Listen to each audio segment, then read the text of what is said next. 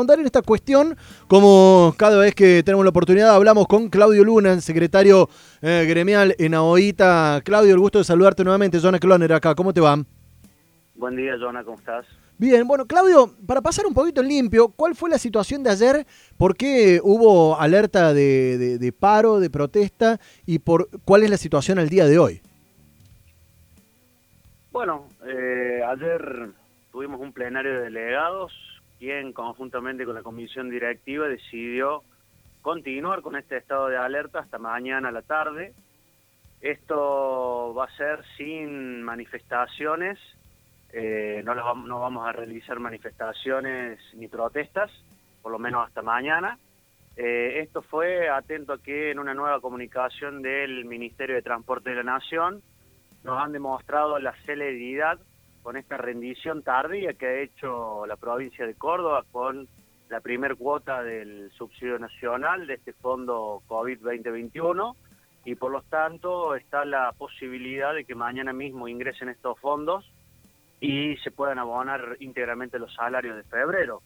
Eh, por lo tanto, mañana a la tarde realizaremos nuevamente un plenario de delegados en el cual, según el devenir de los hechos, eh, decidiremos cuáles son las medidas a adoptar.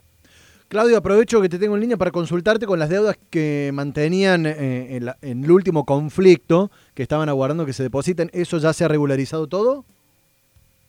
Sí, eso fue luego de un paro de 96 horas. Lamentablemente hemos tenido que tomar eh, esa decisión, puesto que creo que ya lo, he dicho cuando hemos hablado la última vez. Hay mucho diálogo, en su momento había mucho diálogo, no se avanzaba un paso a esta a encontrar una, una solución real en un conflicto que va a cumplir un año y, no le encontramos la vuelta.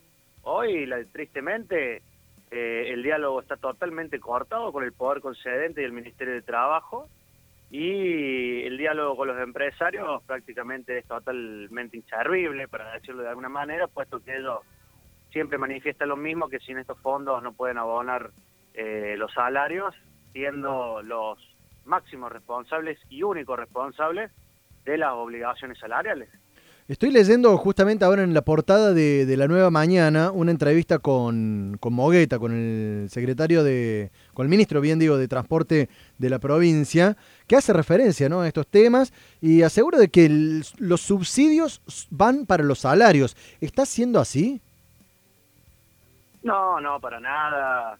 Lo único que ha hecho el secretario de Transporte allá a mediados del año pasado eh, fue sacar una resolución a donde le da un orden prioritario de los subsidios, de los subsidios tanto provincial como nacional, a los salarios. Eh, la palabra prioritario eh, debería haber sido exclusivo para que se cumplan las resoluciones que, dictaminó el, el secretario de Transporte, como así también sacaron en conjunto una resolución tanto el ministro de Trabajo con el secretario de Transporte, con unos subsidios que venían a fines del año pasado, a los cuales por supuesto el empresariado tampoco, tampoco cumplió. Eh, pero bueno, eh, seguimos siempre buscando el diálogo, entendemos que ese es el camino, pero lamentablemente de estas las tres partes que componen el sistema somos los únicos que, apostamos a esto. Increíblemente, somos nosotros quienes hoy reciben eh, por, por, muchos, por muchos canales eh, la queja de los usuarios. Eh, estamos hablando que somos una entidad sindical que defiende el, defiende el derecho de los trabajadores y como hemos sido prácticamente la única voz que, que ha estado al aire en, un conflicto que lleva prácticamente un año, somos nosotros quienes recibimos hoy el reclamo de los usuarios por la falta de frecuencias, por, por localidades que están totalmente incomunicadas.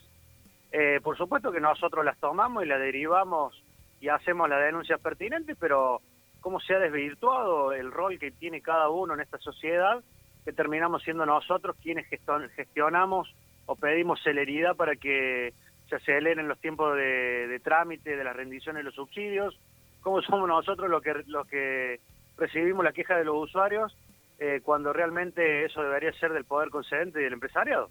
Claudio, aprovecho esto último que estás diciendo para llevarle justamente tranquilidad a los pasajeros. ¿El servicio trabaja con normalidad?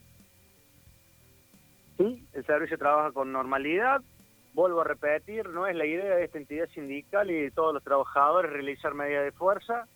Eh, es la, la última vía que, que, que utilizamos cuando realmente no tenemos respuesta eh, de ningún tipo. Nosotros vamos a esperar hasta mañana, de acuerdo al devenir de los hechos, decidiremos las medidas a adoptar.